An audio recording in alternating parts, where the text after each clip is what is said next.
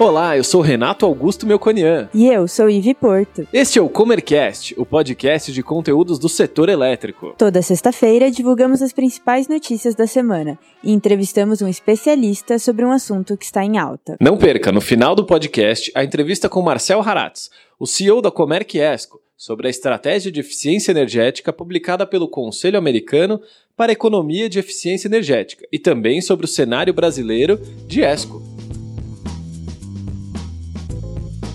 Mas antes, vamos às principais notícias da semana. Geração de energia elétrica sobe 2,8% em outubro, afirma a CCE. Dentre as fontes de energia, destaque para o crescimento de 75,3% da energia solar fotovoltaica, os dados são da Câmara de Comercialização de Energia Elétrica, em seu boletim Infomercado, com base nos dados preliminares de medição coletados entre os dias 1 e 31 de outubro. Ainda segundo o informativo da CCE, a produção de energia eólica cresceu 29,6% e a geração termoelétrica avançou 17,5%. Já as hidrelétricas registraram redução de 6,1%. Essa é uma notícia do portal Celulose Online. Se quiser saber mais sobre energia solar fotovoltaica, escute o sexto episódio do Comercast. Proposta prevê portabilidade na conta de luz. Segundo o Jornal do Senado, a proposta altera o modelo comercial de energia elétrica com a intenção de permitir que os pequenos consumidores possam optar por fazer parte do mercado livre, hoje restrito a grandes consumidores de energia. A ideia é que no longo prazo ocorra com o setor elétrico o mesmo que aconteceu com o setor de telefonia. No caso dos consumidores residenciais, a relação com a distribuidora será mantida apenas para o serviço de distribuição e haverá liberdade para a compra de energia da geradora. Para isso, a proposta altera seis leis e a medida provisória 2227 de 2001.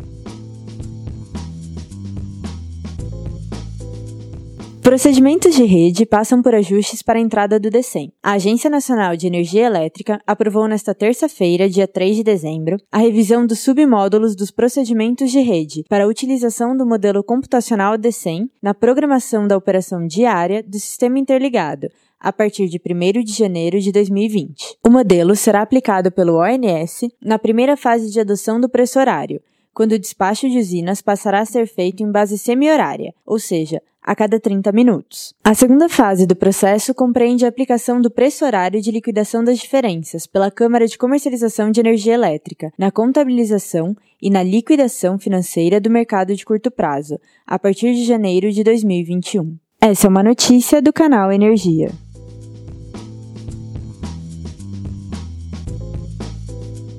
Novo regulamento do Imetro para LED gera dúvida no setor de iluminação. A intenção é que as mais de 600 portarias que regulam atualmente cerca de 10% dos produtos no comércio sejam substituídas por apenas 35 normas que vão abranger 100% dos produtos disponíveis. Um dos setores que deverão ser mais impactados com a revisão das normas é o de iluminação LED. As mudanças no marco regulatório do Inmetro também vão afetar o Programa Brasileiro de Etiquetagem. Marcos Borges explica que a etiquetagem de eficiência energética precisa de um tratamento especial, não só no Brasil, como em qualquer outro lugar do mundo. Essa é uma notícia do Procel, Centro Brasileiro de Informação de Eficiência Energética. E agora vamos à entrevista. Hoje entrevistaremos Marcel Haratz, CEO da Comerc ESCO. Ele comentará sobre a estratégia de eficiência energética publicada no Conselho Americano para a Economia de Eficiência Energética e também sobre o cenário brasileiro de ESCO.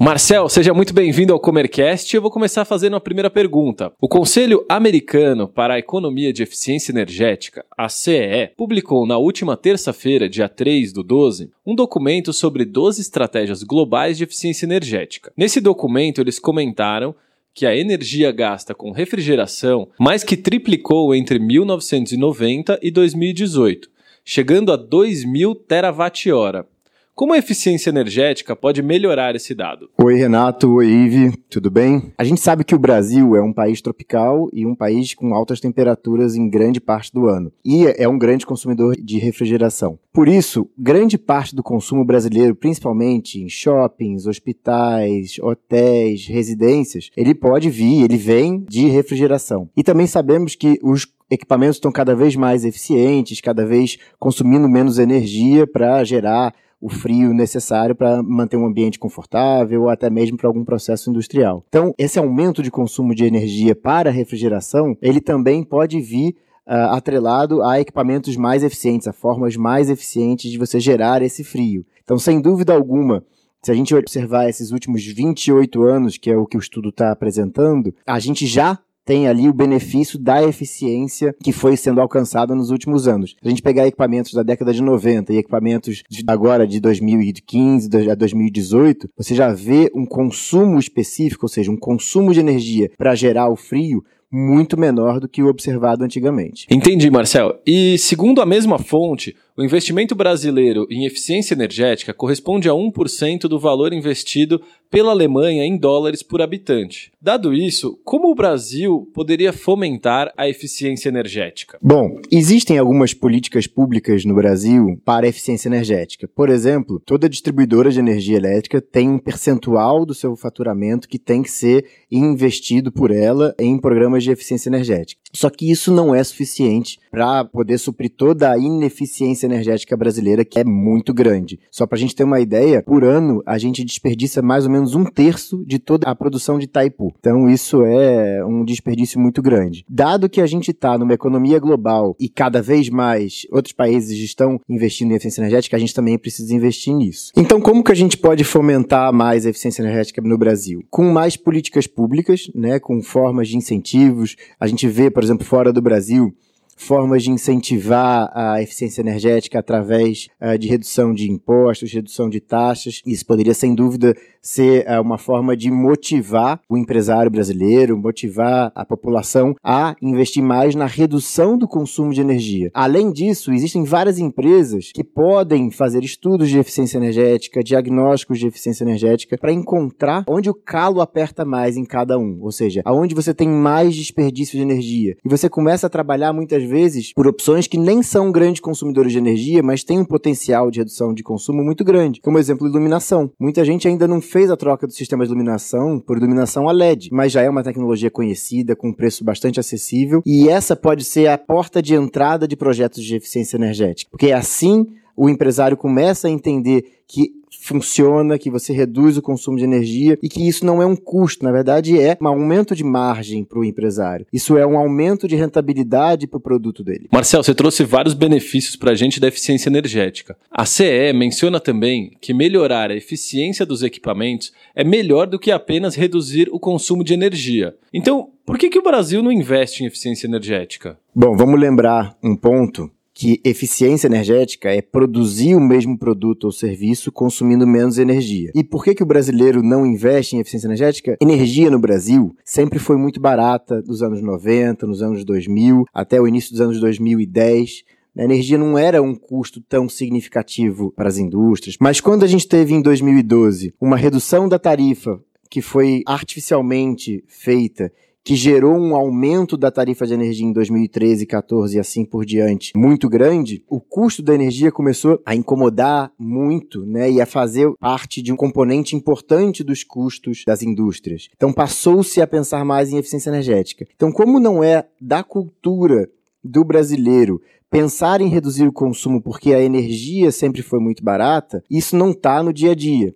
Então, mudar essa forma de pensar leva tempo. Por isso que a gente precisa de políticas públicas, por isso que a gente precisa de empresas desenvolvendo soluções de eficiência energética, que muitas vezes o cliente nem precisa investir para ter essa redução de consumo no final do mês. Então a gente precisa de mais empresas e mais políticas públicas levando isso para o empresário brasileiro para que isso passe a ser encarado não como um custo para ele, mas sim como um aumento de rentabilidade ou uma melhora na sua competitividade frente ao seu concorrente. Marcelo, então com os custos aumentando, como você comentou, como que uma empresa pode fazer eficiência energética?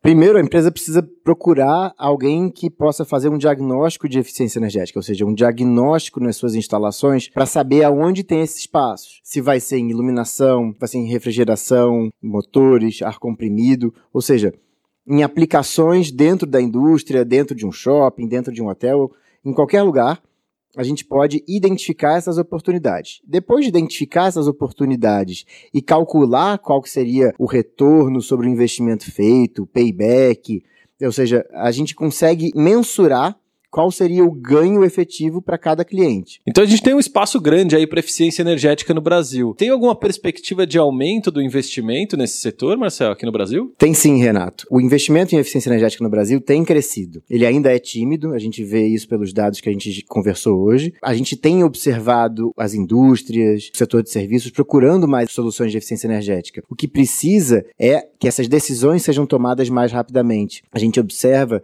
que muitos desses empresários ficam analisando essas alternativas e às vezes por uma certa insegurança ou por estarem preocupados até com outros investimentos dentro da sua indústria ou dentro dos seus shoppings, seja qual for o setor, eles acabam protelando esses investimentos, eles acabam postergando esses investimentos. E empresas de eficiência energética estão disponíveis no Brasil para fazer esses investimentos, inclusive, e acelerar esses ganhos que os clientes podem ter. Então, o impeditivo para os clientes é o investimento. Queria que você contasse para a gente como que é o modelo da Comerc Esco. Eu sei que o cliente não precisa investir, é isso mesmo? Exatamente, Renato. É, a Comerc Esco ela nasceu em 2015 uh, com o intuito de trazer para o cliente a possibilidade de ter um projeto de eficiência energética implantado na sua unidade sem ter que botar um real do bolso em investimento. Como é que funciona? A Comerc faz todo o levantamento necessário, faz o diagnóstico de eficiência energética necessário em qualquer que seja a aplicação, iluminação, motor, ar comprimido, refrigeração e outras que forem necessárias. A gente sempre faz uma concorrência entre os fabricantes, entre os fornecedores dos equipamentos. A gente apresenta para o nosso cliente as alternativas que tem, seja com o cliente investindo ou seja com a Comerc investindo. E no modelo onde a Comerc investe, o cliente paga uma parte da economia mensal. Então o cliente no final do dia não tem que desembolsar nada, porque ele primeiro vê a economia entrando no bolso dele e só depois que ele vem pagar a parcela mensal para a Comerc Então essa é uma forma que a gente acredita que vai ser um dos grandes vetores de crescimento desse mercado no Brasil. Porque, de novo, se o problema que a gente identificou hoje no Brasil é investimento, é, são os empresários querendo investir em outras aplicações, talvez investir no que é o core business de cada um, e essa parte de utilidades ela pode ser investida pela Comerc para gerar ganhos mais rápidos e ganhos perenes para o cliente. Marcel, queria agradecer a sua participação novamente e, para finalizar, perguntar para você: os nossos clientes da Comerc Esco é, estão economizando? Pois é, a Comerc Esco, desde que nasceu, há quatro anos atrás, já tem uh, ah, 60 projetos entregues no Brasil. Desses 60 projetos, 34 tiveram investimentos da Comerc Esco, geram anualmente 39 mil megawatt-hora de economia. E a gente observa em alguns projetos, por exemplo, reduções de consumo dos sistemas de iluminação de até 70%. Redução de consumo em sistemas de ar comprimido da ordem de 30% a 40%. Então são reduções de consumo muito significativas que, sem dúvida alguma, estão ajudando os nossos clientes a serem mais competitivos e a gerarem mais rentabilidade para seus acionistas. Eu que agradeço, Renato, pela oportunidade. Quando precisar, estamos por aqui. Se tiver interesse em saber mais sobre a Comerc Esco, envie um e-mail para faleconosco@comerc.com.br. Aguardamos seu contato. Gostou desse episódio? Comente ou nos avalie no seu aplicativo de podcast preferido. Tem sugestões e feedback? Mande para nós no e-mail faleconosco@comerc.com.br ou nas redes sociais. Até, Até a próxima. próxima.